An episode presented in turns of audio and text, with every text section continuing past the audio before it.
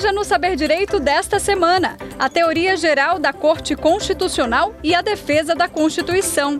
Conceitos, originalismo, realismo jurídico, rigidez e a Corte Constitucional. As aulas são com o professor Tiago Pádua.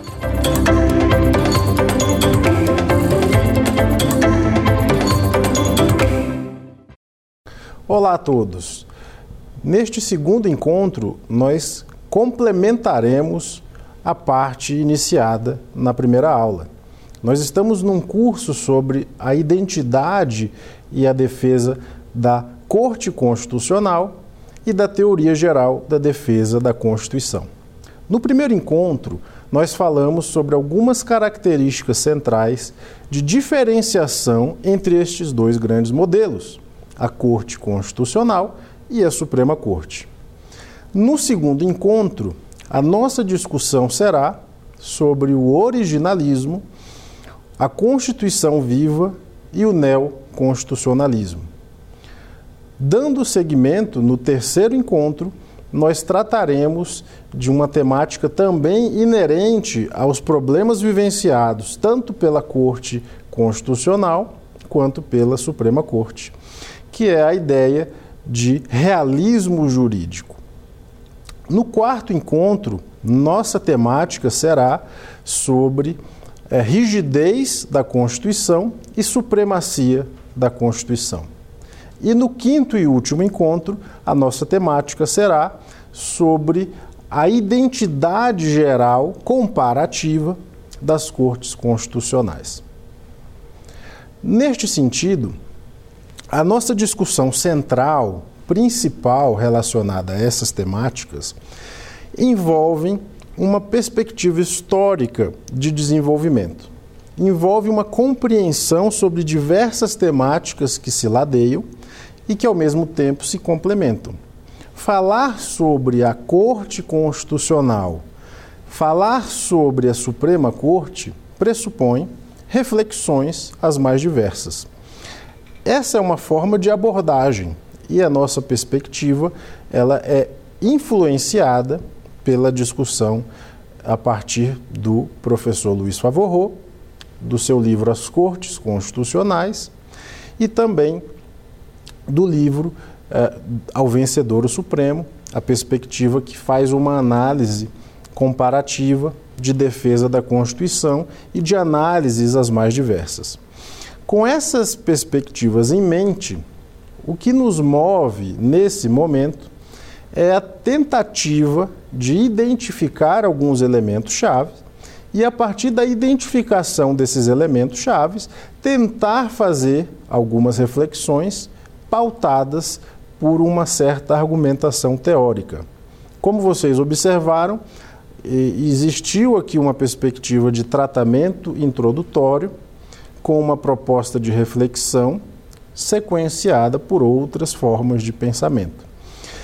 E é importante que nós não percamos isso de vista, porque a ideia que prevalece hoje no nosso país, academicamente, nas graduações em direito, nos cursos e nos programas de pós-graduação, de mestrado e de doutorado, muitas vezes não leva em consideração essas distinções que são importantes.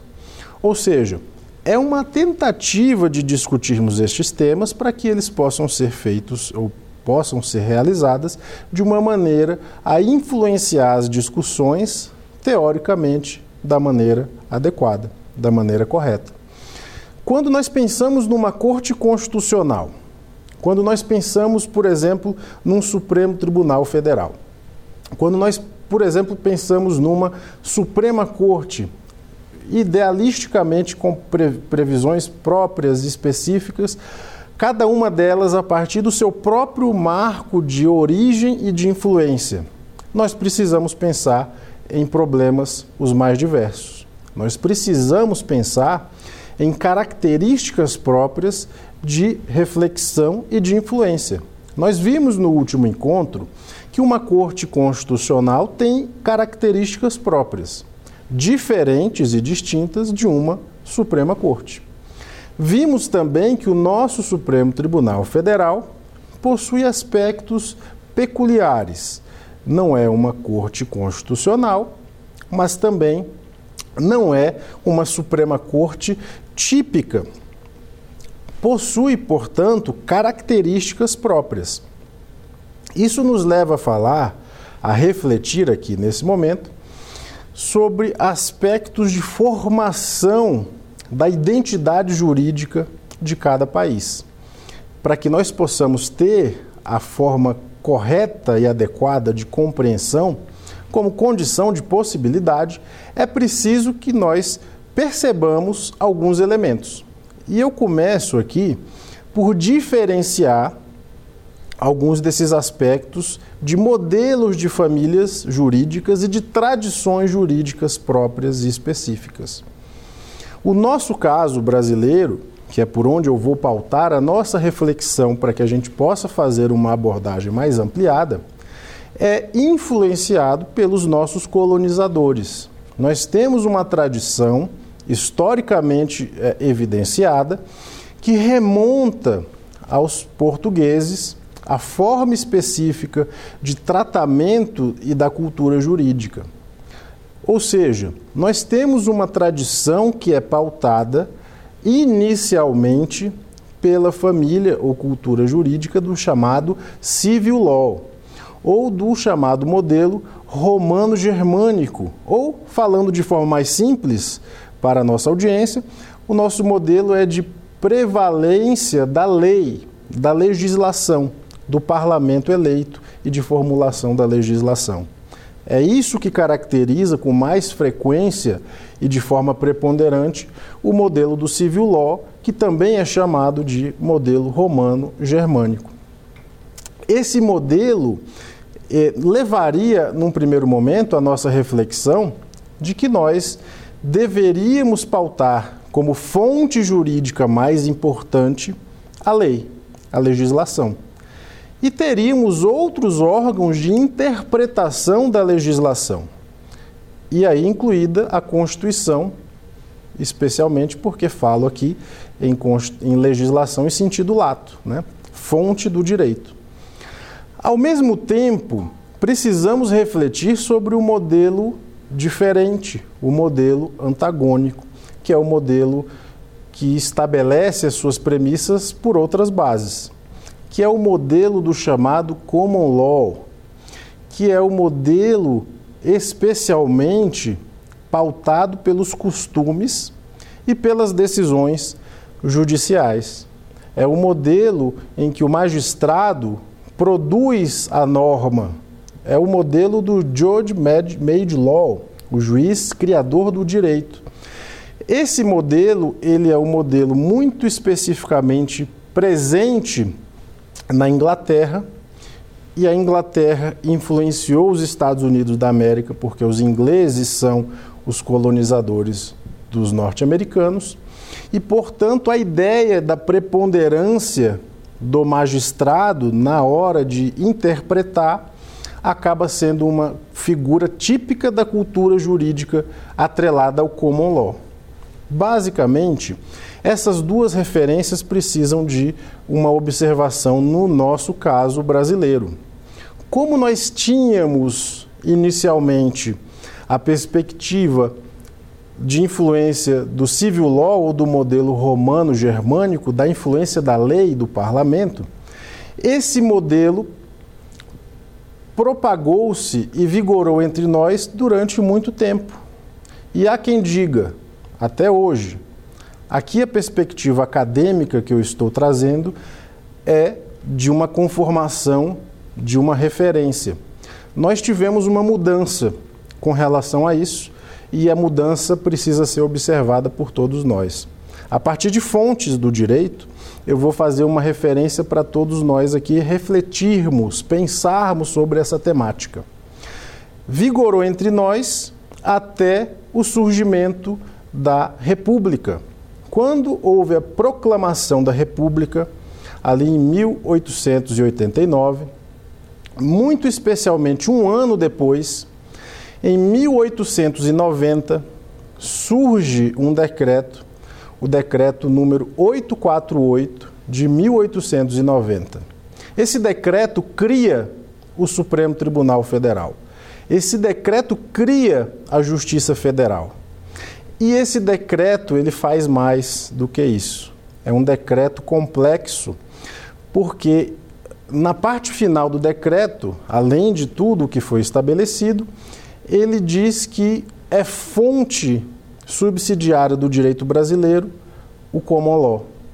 Esse decreto, de certa maneira, buscou transformar o nosso país num país de common law. No artigo 387 desse decreto, há a referência de que as fontes do direito brasileiro passariam a ser outras, não apenas as leis emanadas do parlamento. Passa a ser importante também, além da legislação, as decisões judiciais e a transformação do nosso país num país de common law. É um, é um decreto que precisa ser melhor estudado, que precisa ser melhor conformado a partir das referências históricas, porque ele tenta fazer uma ruptura de tradição jurídica. Uma coisa é estabelecermos que vale mais do que qualquer outra coisa a lei escrita. Outra coisa é o momento em que você estabelece que passa a valer a decisão judicial como fonte do direito. Esse aspecto é muito importante para que a gente possa observar. E existe uma anedota muito importante com relação a esse tema, e é uma anedota que é muito utilizada pelo grande jurista que é o professor Lênio Luiz Streck. E a ele eu faço referência porque as referências devem ser como a água mineral. Devemos citar sempre a fonte. É uma questão de lealdade acadêmica. E essa anedota que o professor Lênio Streck usa com muita frequência é uma anedota que menciona a existência de dois animais em uma floresta. Esses dois animais nessa floresta seriam representações que nós vamos fazer observações sobre nossa, o nosso desenvolvimento. Esses dois animais ficavam chorando, cada um no canto, nessa floresta, porque tinham características próprias, mas não tinham outras, ou não possuíam outras características. Né? Esses dois animais eram, de um lado, o pavão, que ficava chorando num determinado canto, dizendo: De que adianta eu ser o animal mais belo da floresta se eu não consigo voar? e, portanto, eu não posso voar para que as pessoas lá embaixo possam apontar o dedo e dizer lá vai o animal mais belo. Do outro lado, nós tínhamos um outro animal que chorava da mesma forma. Esse outro animal que chorava da outra forma era o urubu, só que com uma referência diferente. O urubu chorava, chorava, chorava, da mesma forma que o pavão, e ele dizia que era muito ruim a sua situação de vivência, porque é, do que adiantava ele saber voar se apenas servia para que as pessoas lá embaixo apontassem o dedo e dissessem: lá vai o animal mais feio de todos.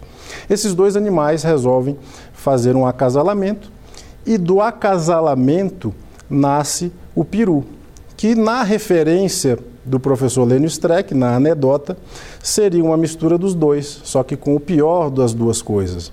Nasce o peru, que é tão feio quanto o urubu e não sabe voar da mesma forma que o pavão. Essa anedota serve para dizer que nós fizemos uma mistura dos dois, das duas tradições jurídicas, do civil law e do common law.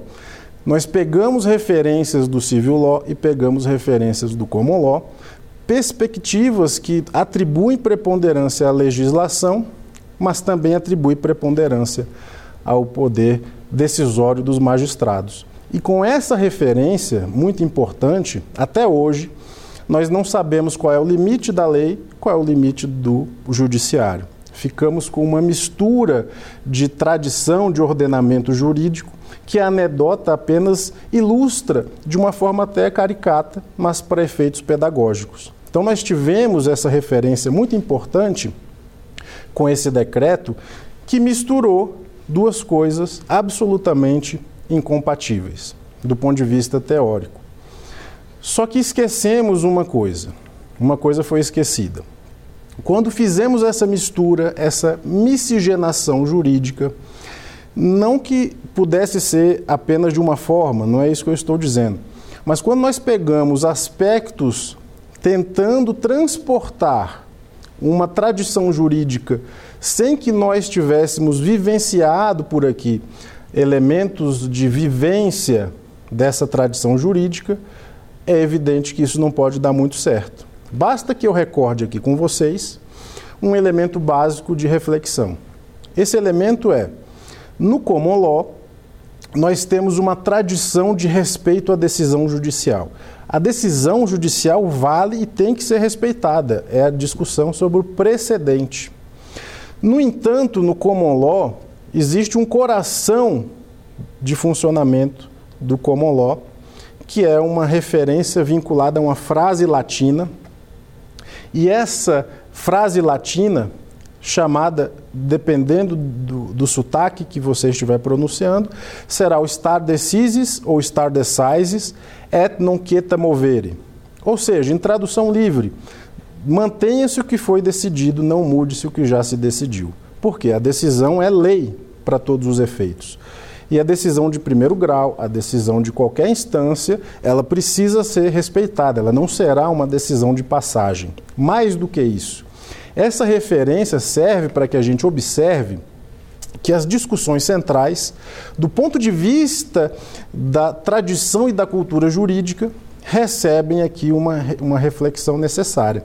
Nós não conseguiríamos transportar uma tradição jurídica como essa do Star Decisis ou Star Decisis sem vivenciarmos os aspectos que os ingleses vivenciaram, sem vivenciar os aspectos que os norte-americanos vivenciaram. Então, o que, que eu quero dizer com isso do ponto de vista da forma de desenvolvimento? Significa que o Supremo Tribunal Federal, quando se deparou com esse caso desse decreto que insistia dizendo que nós éramos common law, o Supremo Tribunal Federal, em 1902, num acórdão também pouco conhecido, tratou de tentar apaziguar as coisas. O Supremo Tribunal, nesse acórdão de 1902, disse que nós só seríamos common law naquilo que não fosse de direito público. Ou seja, deixou uma brecha para que o direito privado pudesse ser referência. Porque o decreto ele vai além. Esse decreto antigo que eu estou mencionando, ele diz que vigora entre nós o common law dos países civilizados, especialmente o dos Estados Unidos da América do Norte. Está lá com todas as letras. Isso significa trazer todas as decisões prolatadas nos Estados Unidos e dizer que elas têm validade no Brasil. Significava tão somente isso, para não dizer o mínimo. É só por isso que um desembargador, na época dessa discussão, desembargador do famoso caso José Climaco, invocou o caso Marbury versus Madison, porque a discussão fática era similar, e quis aplicar aqui no Brasil o precedente do caso Marbury versus Madison, sobre o qual nós falávamos no nosso encontro inicial, no nosso primeiro encontro. E o Supremo, ao se deparar com esse caso peculiar, disse que não era de aplicação automática esse decreto. Especialmente porque, invocando a nossa tradição de vinculação ao direito legislado, ao do direito escrito e legislado, estabeleceu que, no caso de haver é, lei escrita de direito público, não se aplicaria discussão sobre o precedente. Isso é importante para que a gente observe a complexidade da discussão central vivenciada hoje. Se essa discussão, com esses aparatos históricos sobre os quais eu estou mencionando, possuem essa característica, nós então precisamos observar, para além daquela anedota do professor Leno Streck, aspectos que precisam ser referenciados. Quando nós observamos que o Brasil possui tradição própria, mas possui miscigenação própria, possui distinção e acidentes no meio do percurso, tanto institucionais quanto normativos. Isso faz com que nós precisemos parar, respirar e tentar observar algumas dessas questões de uma maneira um pouco mais é, refletida. Eu digo isso porque temos uma discussão que começamos a fazer agora, que é sobre dilemas os mais diversos vivenciados pelos países seja europeu, seja os Estados Unidos da América, seja o caso brasileiro. Nós vivenciamos aspectos hermenêuticos de interpretação e de perspectiva, de concepção. Essa ideia precisa ser muito bem analisada e muito bem refletida por todos nós. Então eu digo aqui o seguinte: existe um aspecto que é inerente ao direito norte-americano, que é uma espécie de escola de tradição jurídica própria. Eles denominam essa escola de tradição jurídica própria de originalismo. Ou seja, o originalismo, ele tem uma perspectiva cultural, ele possui uma perspectiva de aplicação do direito e ele é vinculado à tradição norte-americana. Chama-se de originalismo a forma de interpretar a Constituição, notadamente pela Suprema Corte, do modelo de Suprema Corte, que esteja vinculada ao sentido originário da Constituição no momento em que ela foi criada pelos pais fundadores. Isso significa que a Constituição norte-americana promulgada em 1787, deve ser, segundo o pensamento originalista, interpretado da mesma forma hoje como era há mais de 200 anos, portanto. Significa que é um modelo de aprisionamento de interpretação, para que não ocorra, segundo os adeptos da corrente originalista, inovações indevidas no texto da Constituição. Porque a ideia central é a de que interpretar ampliando para alcançar as modernizações surgidas com o tempo seria uma forma indevida de desfigurar o texto constitucional. Percebam uma coisa: uma coisa é falar de originalismo com relação a uma Constituição relativamente nova. Por exemplo, o caso brasileiro. A nossa Constituição tem recém-completados é, 32 anos. Uma coisa é falar de uma Constituição de 32 anos e dizer que ela deve ser interpretada ao pé da letra, nem mais nem menos e nem fora daquilo que os intérpretes e criadores originários tinham em mente. Outra coisa é dizer, sobre essa perspectiva, que essa Constituição de mais de 200 anos deve ser interpretada da mesma forma que os pais fundadores estabeleceram. E eu digo isso para que a gente pense nesses dilemas, porque são dilemas essencialmente políticos de interpretação da Constituição pela Suprema Corte e pela Corte Constitucional. São dilemas existenciais e de correntes de disputa pelo sentido e pelo conteúdo. Eu digo isso porque os originalistas estão vinculados a dois grandes dilemas. Dilemas no sentido próprio. O primeiro grande dilema dos originalistas, do, ou do originalismo, como figura corrente de interpretação, é chamada de dilema madisoniano, relacionada a Madison, um dos pais fundadores da Constituição norte-americana. Esse dilema estabeleceu uma disputa entre constitucionalismo e democracia. É um dilema que, que menciona haver apenas um caminho. Entre o constitucionalismo e a democracia não existem duas vias possíveis. O dilema é um ou é outro. E o dilema estabelece pela seguinte referência teórica. O dilema madisoniano menciona que é uma disputa indispensável, aquela que existe entre o constitucionalismo, ou seja, a Constituição protegendo direitos, e a democracia relacionada ao direito das maiorias. Então percebam que aqui o grande problema, posto dessa forma, é entre as maiorias e as minorias a proteção de direitos entre um e entre outro grupo. E por esse dilema, deveria prevalecer a ideia da Constituição tal qual pensada pela maioria que a, aprovou. e modificações posteriores seriam formas de desfigurar essa proteção. Esse dilema, chamado de dilema madisoniano, recebeu uma modificação. Essa modificação surge através do grande representante da corrente originalista no século XX.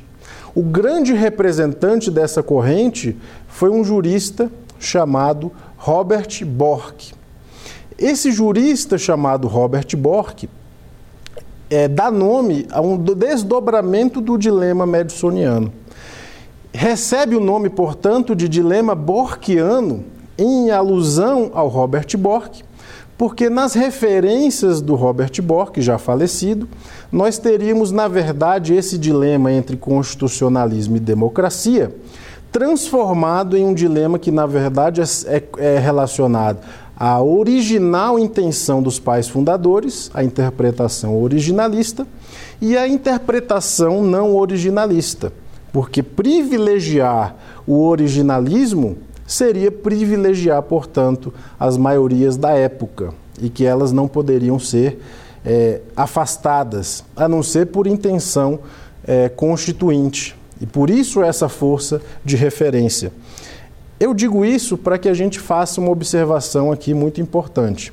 Essa observação importante do ponto de vista da sua discussão menciona a história do, do Robert Bork.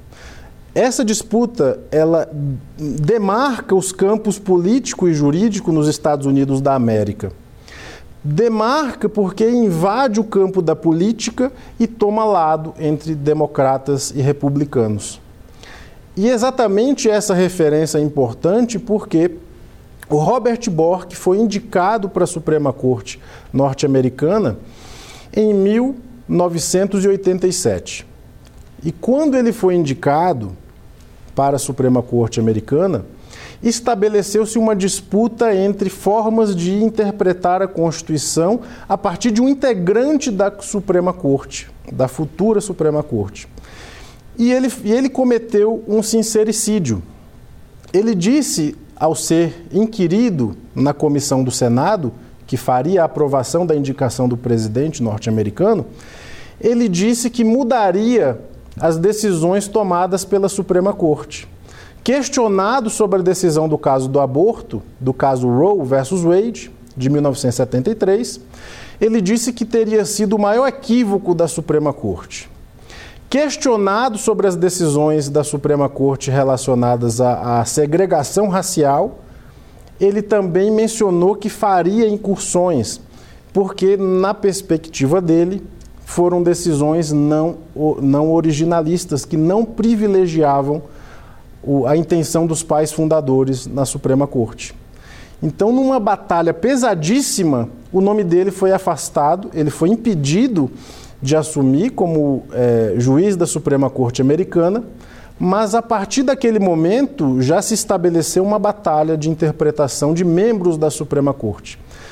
Quando se menciona a palavra Robert Bork, ou, o que foi transformado em verbo, to Bork, você estabelece essa disputa que é política e que é jurídica e que acaba sendo o elemento central de discussão da Suprema Corte. Quando você indica alguém que é vinculado, por exemplo, a um partido de direita, que é o Partido Republicano, que tem a sua filosofia jurídica própria, e de modo que todos os indicados depois pela presidência da República, filiada ao Partido Republicano, procuraram indicar juristas vinculados à perspectiva originalista.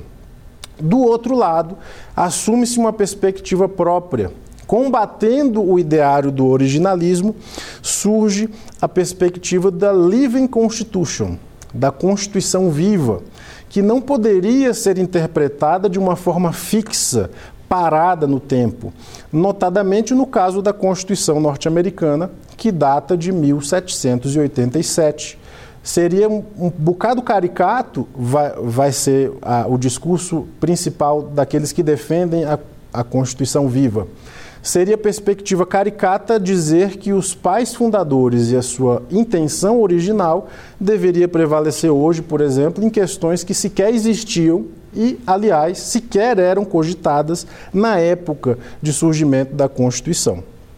Esse elemento central é um elemento de disputa política que se encontra por trás da grande maioria dos países que adotam o modelo de Suprema Corte, recebem nomes diversos, nomes distintos, mas a questão principal é exatamente essa perspectiva. A Constituição viva vai combater o ideário proposto e propagado pelo, pelo originalismo e vai estabelecer que de tempos em tempos a Constituição deve ser interpretada de forma a vivificá-lo. Até porque o grande aspecto de composição dessa forma de compreensão teórica é de que a Constituição deve ser interpretada como se fosse um organismo vivo e, portanto, em constante evolução, em constante forma de desenvolvimento. Logo, contrária a qualquer tentativa de interpretá-la como se estivesse parada no tempo. Esse elemento ganha tons de discussão dramática no âmbito dos Estados Unidos da América, ou melhor dizendo, no âmbito dos países que adotam é, Supremas Cortes, porque vai prevalecer disputa política entre as discussões jurídicas que vão se filiar a um ou a outro modelo. Esse aspecto, de certa forma, importantíssimo para a nossa reflexão de desenvolvimento teórico, acaba tendo formas diferentes. E eu vou fazer aqui um paralelo. No modelo brasileiro, nós temos uma corrente específica de pensamento teórico que vai ser importante para essa reflexão.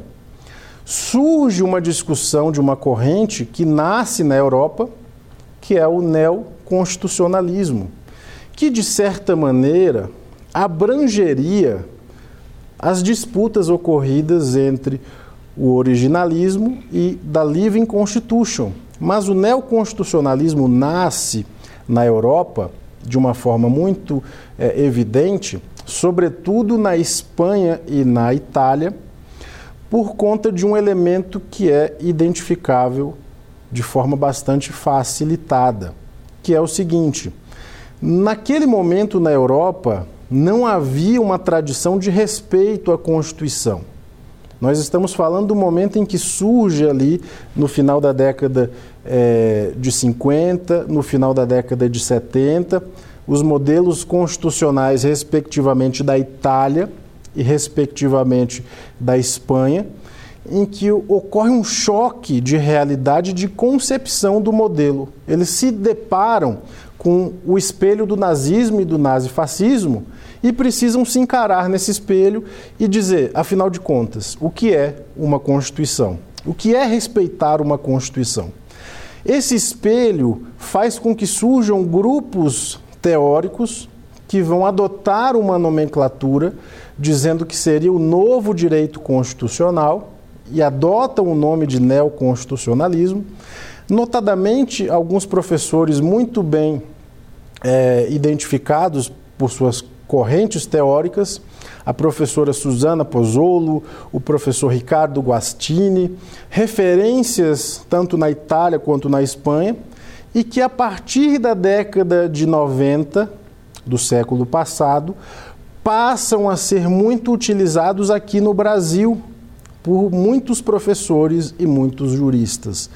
Ou seja, como sempre acontece, nós copiamos modelos europeus com certo atraso trouxemos para o Brasil aspectos do neoconstitucionalismo que buscava fazer a inserção dessa discussão a partir da aplicação da Constituição com marcos próprios. Aqui alguns professores ficaram famosos por meio dessas discussões, mas o fato é que o neoconstitucionalismo tem algumas características muito próprias. Ele especialmente na Europa e também no Brasil, surgem como formas de concepção diferente de interpretar a Constituição, notadamente a partir dos modelos de Suprema Corte, que existiam na Europa e passaram a ser é, substituídas por cortes constitucionais, E no caso brasileiro, nós adotamos, mesmo que a nossa Suprema Corte não seja uma corte constitucional, mas houve um choque de realidade também no caso brasileiro. Então, o neoconstitucionalismo possui fatores próprios de diferenciação e de aplicação. Existem professores que defendem a corrente, existem professores que criticam, e a perspectiva deste encontro é fazer uma descrição relativamente fiel aos aspectos mais importantes de sua composição. Isso quer dizer o seguinte: existe um eixo teórico, existe um eixo institucional, existe um eixo axiológico e existe um eixo é, pragmático dessa concepção própria. Aqueles que defendem o neoconstitucionalismo vão pegar quatro elementos e tentar modificar a forma de sua é, perspectiva. Vão dizer que é mais importante o poder judiciário do que o poder legislativo, esse aspecto institucional. Vão dizer que também é mais, seria mais importante a técnica de aplicação chamada de ponderação, ao invés da subsunção. Vão dizer também que passa a ser mais importante a Constituição do que a lei, do ponto de vista da sua aplicação direta, da forma específica de sua inserção. E vão trazer também, dentro dessa concepção, os eixos juntos de perspectiva teórica de sua formulação e de sua visão, que e que trazem ali aspectos de aplicação, de pragmática, de instituição, de, eh, de ser importante a questão dos valores. Então, é, pri, primordialmente, preponderantemente, mais princípios do que regras. Ou seja, dentro de uma concepção normativa própria que o direito estabeleceu ao longo de anos e de séculos, passa-se a privilegiar um tipo de norma, que é a norma princípio, ao invés da norma que seria a norma regra. Essas quatro referências próprias encontram defensores e críticos, os mais diversos. Esses defensores e esses críticos, os mais diversos, vão convergir para um ponto comum. O nome neoconstitucionalismo talvez seja um nome não muito bom, talvez seja um nome copiado, trazido e de forma crítica para dizer sobre algo que supostamente seria novo, quando na verdade isso não tem nada de novo no direito. Basta dizer que o direito é uma tradição e é um conceito interpretativo que existe há muitos e muitos anos e, na verdade, o que se estabelece como neoconstitucionalismo tem, umas, tem algumas formas mais antigas de existência que a gente vai falar um pouco sobre isso nos encontros posteriores, as discussões sobre o realismo jurídico, da, da escola livre do direito e de outros aspectos.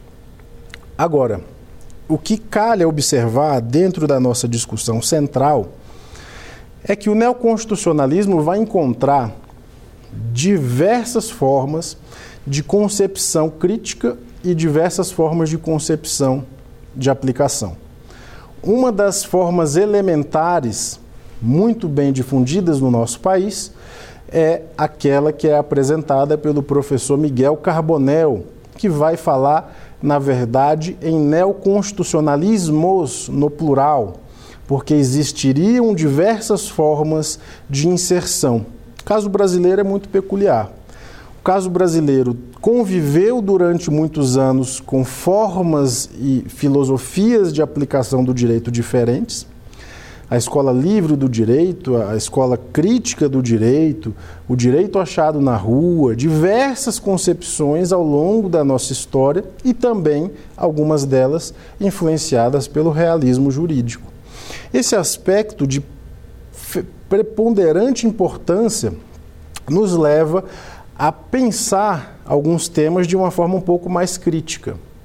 A perspectiva crítica toma a visão da Suprema Corte e toma a visão da Corte Constitucional para tentar estabelecer uma forma específica de compreensão desses modelos. A perspectiva que adota o originalismo ou que adota a Constituição viva ou que adota o neoconstitucionalismo, muitas vezes, são disputas políticas por trás de elementos que deveriam conter aspectos jurídicos. Esse elemento é importantíssimo. E eu cito aqui, faço questão de fazer referência ao professor Lênio Streck, mais uma vez, que tem a, a, a referência de ter desenvolvido, através de, de reflexões, posturas que se aproximaram inicialmente do neoconstitucionalismo. O próprio professor Lênio foi um neoconstitucionalista, depois abandonou. Existe um texto famoso dele dizendo: Por que eu não sou mais um neoconstitucionalista? Que eu indico a leitura, em que se faz um resgate dessa reflexão e desse referencial teórico. E é importante porque existe a CHD, que é a crítica hermenêutica do direito, que é uma forma diferente de enxergar essas coisas todas. A crítica hermenêutica do direito é uma forma que não é originalista, que não é da Constituição viva, que não é do neoconstitucionalismo e que procura compreender quatro posturas é, urgentes e necessárias a partir de aspectos importantes. A compreensão do círculo hermenêutico, a compreensão do giro linguístico, a compreensão dos aspectos essenciais e iniciais de qualquer tipo de reflexão jurídica.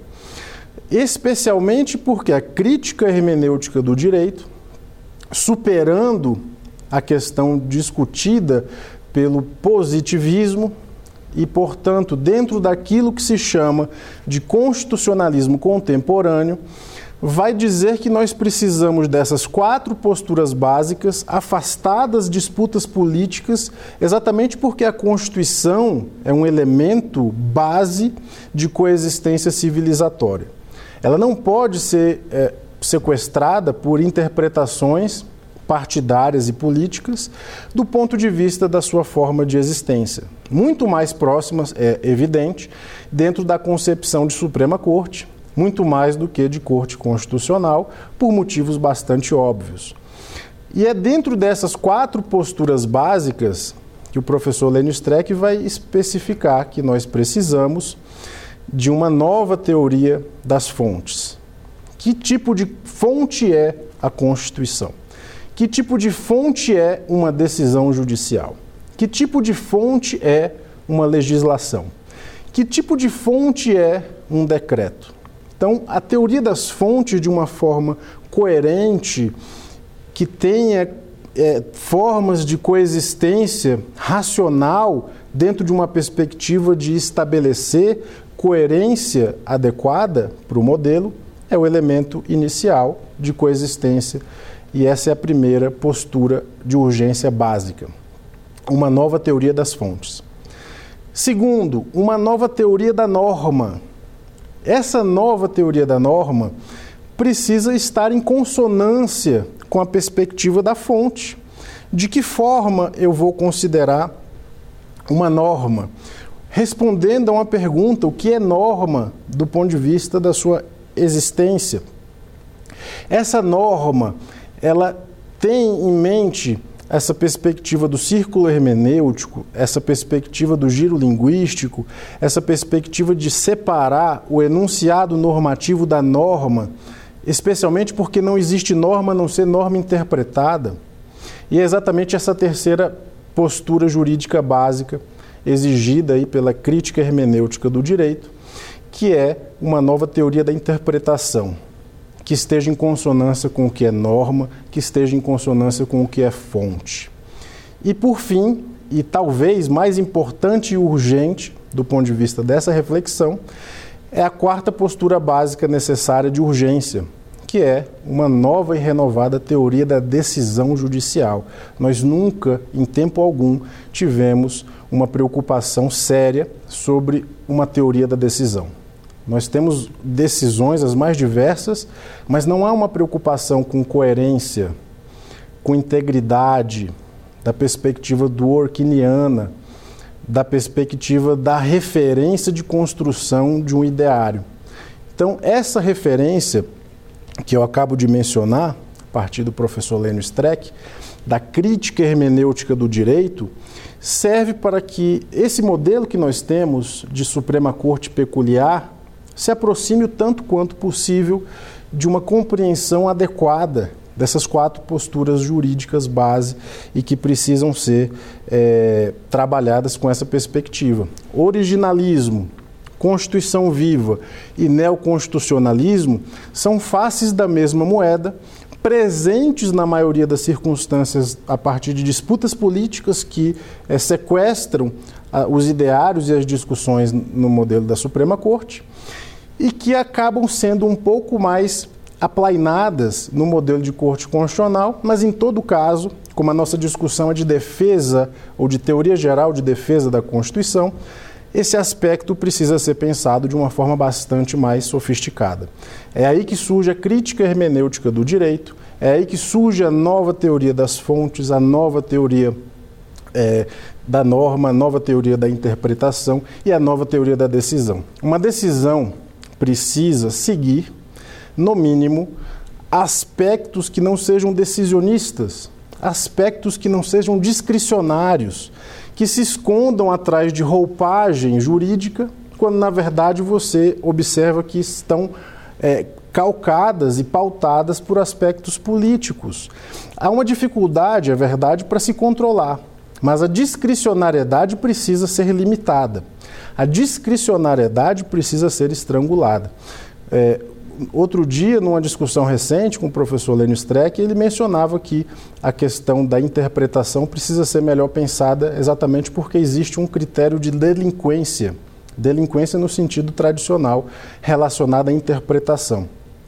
A perspectiva da interpretação sem parâmetros fez com que muitas decisões judiciais na Europa, no modelo é, do Carl Schmitt, decisionista, ou em modelos de diversas matizes teóricas, fossem pautados de forma diferente e corroessem a legitimidade de órgãos jurisdicionais que existem e coexistem e resistem com base na sua própria legitimidade. Então, essa forma de estrangular a discricionariedade é criando mecanismos. Eu cito aqui de cabeça e fazendo referência até porque o professor Lênio Streck é um dos responsáveis pela inserção do artigo 926 no Código de Processo Civil, que diz que os tribunais procurarão uniformizar a sua jurisprudência, mantendo-a íntegra, estável e coerente.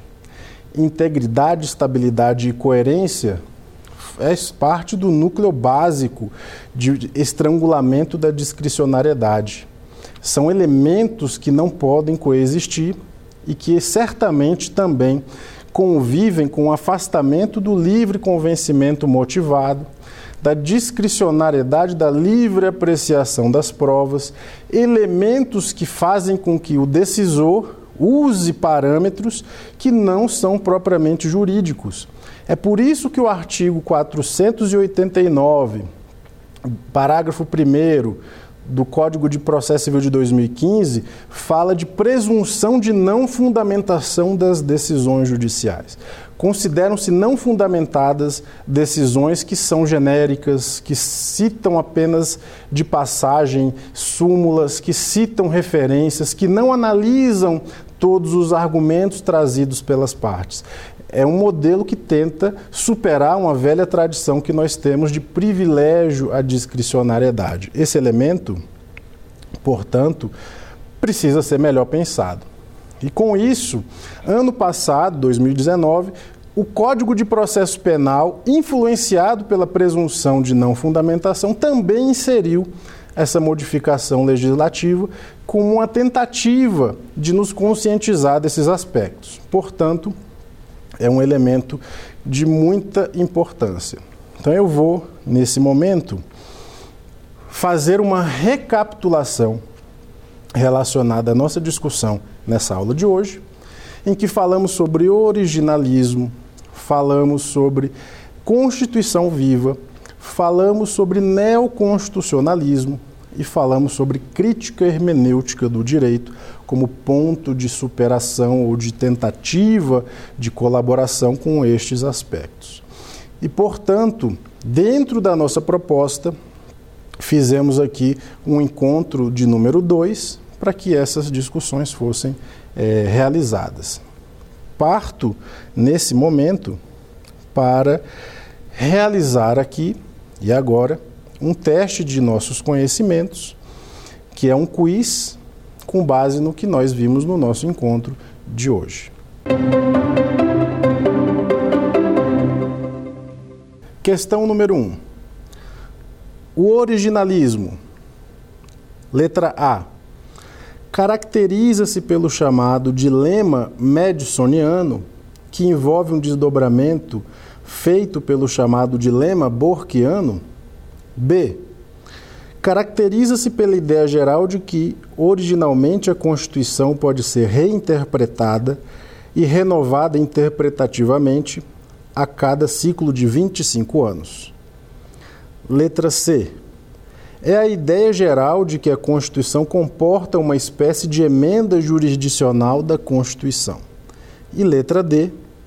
É a ideia geral de que a Constituição não possui cláusulas pétreas e pode ser modificada por mera interpretação. Qual é a sua resposta?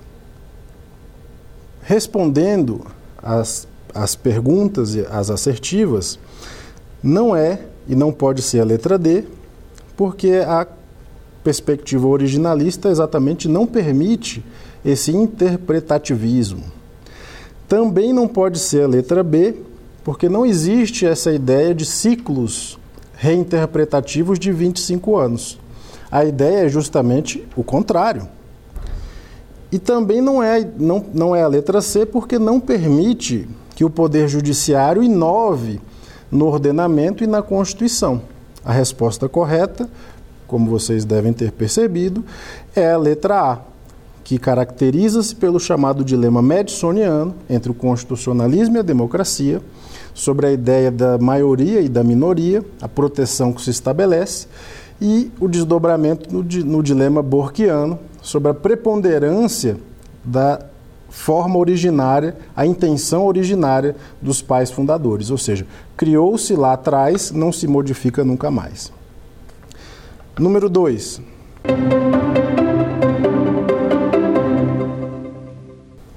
A Constituição viva, dois pontos. Letra A. Decorre de uma visão norte-americana de que a Constituição deve ser interpretada de forma dinâmica, como se fosse um organismo vivo, Letra B. Significa que os intérpretes da Constituição devem interpretá-la exclusivamente de acordo com as ideias originais dos criadores da Constituição? Letra C. Não tem nenhuma relação com a interpretação hermenêutica da Constituição. Letra D. É uma ideia que apenas existe no constitucionalismo brasileiro. Qual é a sua resposta? Pois bem, como você deve ter percebido, não é a letra D, porque não é uma referência do constitucionalismo brasileiro. Nós vimos que é uma referência do constitucionalismo norte-americano, especialmente por conta do embate com a corrente originalista. Também não pode ser a letra C, exatamente porque tem relação com a interpretação, com a evolução interpretativa. Também não pode ser a letra B, porque é exatamente o contrário. A referência que não permite e que se vincula à discussão da intenção originalista, vincula-se, na verdade, à intenção original, ao originalismo. E, portanto, a resposta correta é a letra A. Número 3.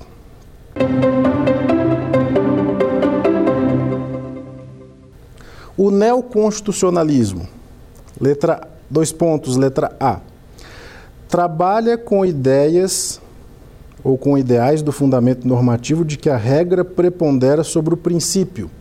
Letra B, trabalha com a ideia do fundamento metodológico de que a subsunção prepondera sobre a ponderação. Letra C, trabalha com ideias de fundamento axiológico de que a justiça geral prepondera sobre a justiça particular. E letra D, trabalha com ideias do fundamento organizacional de que o poder judiciário prepondera sobre o poder legislativo. Qual é a sua resposta? Como você deve ter percebido, a resposta correta é a letra D, por conta da preponderância do Poder Judiciário e as demais questões falam dos outros fundamentos e inverte os outros fundamentos.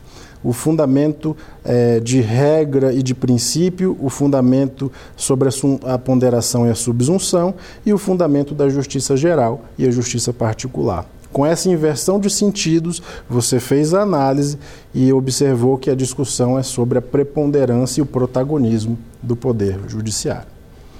Pois bem, finalizado o encontro de hoje, nos encontraremos no próximo encontro para dar prosseguimento à nossa discussão sobre a teoria geral da Corte Constitucional e das Cortes Supremas e da defesa da Constituição. Até a próxima dar alguma sugestão de tema para os cursos do Saber Direito? Então mande um e-mail para gente, saberdireito.stf.jus.br ou entre em contato pelo WhatsApp. O número é esse que aparece na sua tela. Você também pode estudar pela internet. Acesse nosso site tvjustiça.jus.br ou pode rever as aulas no canal do YouTube TV Justiça Oficial.